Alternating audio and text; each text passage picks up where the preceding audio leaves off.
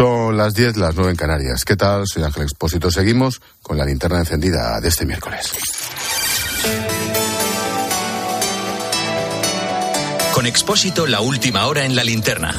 Cope, estar informado. El dato del día es que la ley del solo sí es sí ya ha beneficiado a más de 460 agresores sexuales. Mañana y pasado llegamos al medio millar. Han tenido que pasar más de cuatro meses y una treintena de excarcelaciones para que la parte socialista del gobierno se haya abierto a reformar el Código Penal otra vez. Eso sí, sin el apoyo de la parte de Podemos del gobierno. Hablamos de una ley que aprobó todo el Consejo de Ministros, no solo el Ministerio de Igualdad, por mucho que por mucho que intenten matizarlo ahora. Esta mañana Pedro Sánchez ha querido sacar pecho de los cambios que se quieren introducir. Tengo por costumbre dar la cara y asumir las responsabilidades de las acciones de mi gobierno cuando acertamos y cuando no acertamos. Pero efectivamente yo me hago responsable de las acciones del gobierno. Yo doy la cara. Doy la cara, señorías. Y cuando hay un problema, me empeño en resolverlo. En eso nada tengo que ver con ustedes. Van a manifestaciones con la ultraderecha y luego no son capaces ni de dar la cara. El ministro de Justicia por aquel entonces era Juan Carlos Campo, hoy miembro del Tribunal Constitucional. La responsable de ese departamento es Pilar Job. Hoy decía que está dispuesta a asumir lo que pueda pasar. Evidentemente yo me siento absolutamente responsable de esta reforma. Eh, asumo eh, en primera persona lo que pueda pasar. Creo que tenemos que actuar para blindar los derechos y las libertades de las víctimas, su seguridad. Una adecuada pena, una pena proporcionada, retribuye moralmente a las víctimas, de eso no hay duda. Como te decía, Podemos sigue en contra de los cambios del PSOE. Unos dicen que las diferencias son solo técnicas, los otros aseguran que son profundas, políticas. Escucha a la socialista María Jesús Montero, número 2 del PSOE, ministra de Hacienda, y a la titular de Igualdad, Irene Montero. Vamos a presentar una reforma de la ley porque queremos corregir efectos indeseados que están causando el conjunto de la sociedad dolor. Son cuestiones técnicas. Yo no creo que sea un debate técnico, creo que es una discrepancia política fuerte. Esta ofensiva no se puede saldar con una vuelta al modelo penal de la manada. Esto es el resumen de lo que ha pasado en el Congreso de los Diputados. Obviamente no hemos puesto el corte de Cuca Gamarra en la tribuna porque la tenemos aquí en la linterna en directo. Cuca Gamarra, ¿qué tal? Buenas noches. Hola, muy buenas noches, Carlos. Ángel. ¿Qué va a votar? Qué va, eh, Carlos se sienta aquí, pero por la mañana. Es una cuestión de horario, pero en fin. ¿Qué va a votar el PP en la ley del CSI? Bueno, em, yo creo que aquí lo, la, la prioridad es la urgencia en eh, rectificar lo que todavía se está a tiempo de rectificar para que eh, se, no, se, no se pueda beneficiar de un código penal más favorable eh, al que había anteriormente a la entrada de vigor esta, de esta ley quien cometa delitos sexuales a, partir de, a partir de ahora. Y esto es lo urgente. ¿no? Y el Partido Popular, por eso, registró a finales del mes de diciembre una proposición de ley que se podría estar tramitando ya pero que la soberbia del propio Gobierno ha paralizado y hace que todavía no esté en tramitación. Actuaremos con responsabilidad y desde el principio lo que le hemos dicho al Gobierno es que nuestros votos están para arreglar esto. Lo que no podemos entender es que cuando los votos, en este caso, sobran, y sobran las razones, porque ya hablamos de más de 460 eh, sentencias que se han visto reducidas y, por tanto, eh, condenas que, se están bajando, no podemos entender cómo todavía esto no se ha iniciado. ¿no? Daremos el ok para que se inicie esa, esa, esa tramitación y apoyaremos aquello que signifique volver a restaurar las penas que había antes de la entrada en vigor de esta ley. A ver si interpreto bien. Si esta reforma, como han dicho ustedes, copia casi literalmente lo que presentó el PP, aunque sea tarde, el PP va a tener que votar que sí. Sí, porque evidentemente aquí solo hay una prioridad, ¿no? Y la prioridad es intentar rectificar eh, lo que se ha hecho mal para que los delincuentes sexuales no puedan acogerse a ello y las mujeres se vean eh, protegidas, ¿no? ¿Y cómo reciben cuando dice Pachi López o el propio presidente que con ustedes ni agua? Que si vienen, bienvenidos, que es un regalo. Bueno, pues eh, la verdad es que uno mm, tiene la sensación de que es una pura provocación para intentar evitar que apoyemos algo y que no salga adelante y no lo podemos entender. ¿no? Pero lo que está claro es que cuando te mueve la responsabilidad y sabes que te debes eh, de mover única y exclusivamente por lo que debes hacer y no por lo que las manifestaciones de Pachi López te puedan, eh, pues al final, eh, remover, eh, te guías por el deber y no por Pachi López, ¿no? Que si fuera por Pachi López, evidentemente no habría ningún tipo de acuerdo ni se rectificaría nada, pero las mujeres españolas yo creo que merecen que nosotros arrimemos el hombro para arreglar esto. Ayer, ayer comentaba con alguien del Partido Popular, comentaba la intervención, quiero recordar, en mayo pasado, y no recuerdo el apellido, y pido disculpas, de una diputada del Grupo Popular, Marta. Marta González. Marta González, que fue quiero que viceconsejera en la Junta o algo así con Feijoya y luego se vino a Madrid Marta. Eh, ella dijo, esto va a suponer tal, tal, tal. En aquel debate, alguien me ha recordado hoy, oye, pregúntale a Cuca Gamarra por qué hubo cuatro votos del PP que votaron que sí a la ley. Bueno, pues porque a veces eh, algunos se equivocan, ¿no? ¿no? No es por otra, por otra cuestión, errores, errores humanos, ni más, eh, ni más ni menos, ¿no? Pero el Partido Popular en este, en este asunto, desde el primer momento hemos estado advirtiendo, eso es una de las grandes mentiras que tiene que, de, la coalición e incluso del presidente del gobierno cuando dice que esto ha sido algo inesperado. No, no, no. Esto estaba advertido.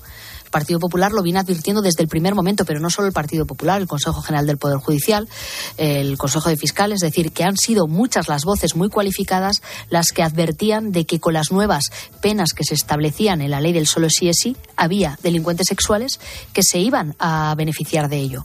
Pero yo creo que también fueron muy ilustrativas las, eh, la confesión, diría yo, de la vicepresidenta Calvo la semana pasada, cuando ella reconoció que esto se había discutido en la mesa del Consejo de Ministros y que eran perfectamente conscientes de que esto estaba ahí, pero que esta era la ley de, la ministra Montero y que por tanto era su ley y continuó la ley.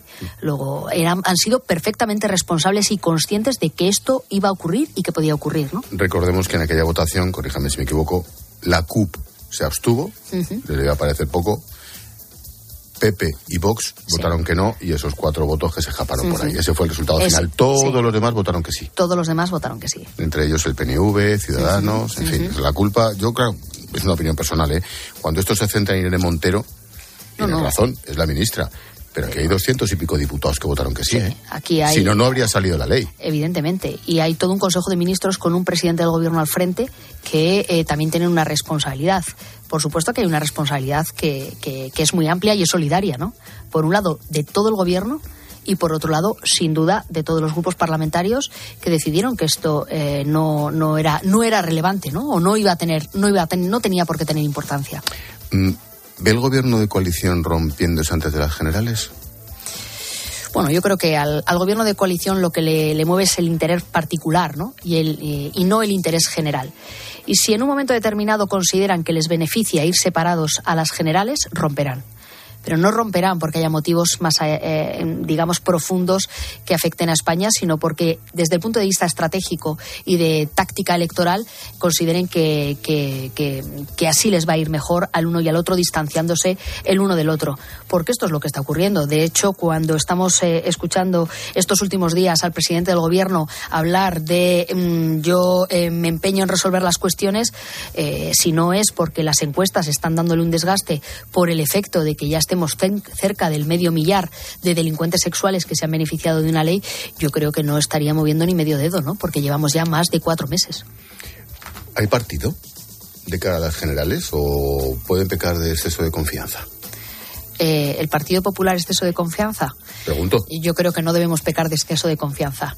Eh, en, las elecciones hasta el último minuto antes de que se cierren las, las urnas, son los ciudadanos los que, los que deciden. Y el que se confía y cree que lo tiene, lo tiene ganado hace mal, porque la confianza te la tienes que ganar día a día, ¿no? Y en ese sentido, el exceso de confianza nosotros no lo vamos a practicar porque sabemos que ese no es el camino. O sea, que sí, hay partido. Hay mucho partido, mucho partido. En primer lugar están las municipales y autonómicas y luego estará el partido, la segunda parte del partido, ¿no? Desde el punto de vista interno, cuando se reúnen en el comité correspondiente, el grupo parlamentario, cuando se reúne el Dream Team en torno a Feijó.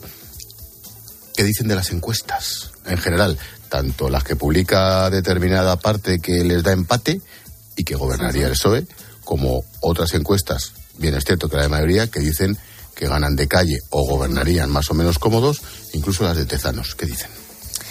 Bueno, yo creo que al final es cierto que hay demasiadas encuestas, ¿no? Y como estés demasiado pendiente de las encuestas, es posible que te despistes de lo que es la realidad, ¿no? Y de lo que debe de ser eh, el día el día a día. Y en ese sentido nos mantenemos con los eh, con los pies eh, en la tierra y sobre todo con lo que un político tiene. Y yo creo que en ese sentido el presidente Fijo si ha sido capaz, ¿no? De ser elegido por cuatro veces por parte de los gallegos como presidente y con una mayoría absoluta tiene mucho que ver con estar al cabo de la calle y más allá de la encuesta demoscópica, tener tu propia encuesta o tu propio focus, que es el contacto con la gente. Y ese es el que nos guía. Y se, bueno, yo creo que la sensación y el ambiente de cambio está, está en la calle, el hartazgo en relación a esta coalición que yo creo que está haciendo un daño tremendo a España, la necesidad de que el sanchismo termine en esta etapa, porque cuatro años más de sanchismo yo mm, considero que España no, no lo aguanta, pues eso es lo que nos mueve a, saber que estamos en el camino correcto, pero que hay que seguir trabajando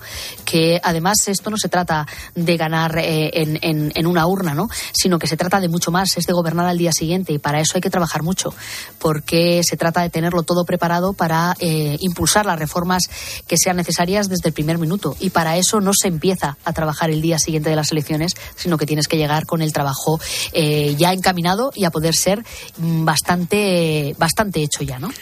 ¿Cuánto les incomoda la moción de censura con el candidato Tamames en principio, veremos qué decide al final, que todo indicaba a presentar Vox. ¿Incomoda o no? ¿Les pone una situación difícil?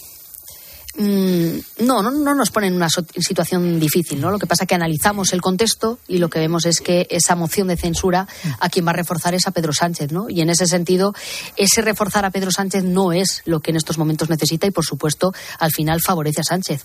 Y eh, creemos que es mucho mejor no estar en esa línea, sino ir trabajando de cara a unas elecciones y que sean los españoles los que en las próximas elecciones lleven a cabo su moción de censura. Para empezar, en las municipales que pueden hacerlo porque ponemos las urnas en todos los municipios de España, pero está claro que cuando las cifras son las que son, las cuentas no salen y, por tanto, esa idea de la moción de censura al final se convierte en algo que está encantado Pedro Sánchez de que se celebre porque sabe que va a haber una votación donde saldrá reforzado.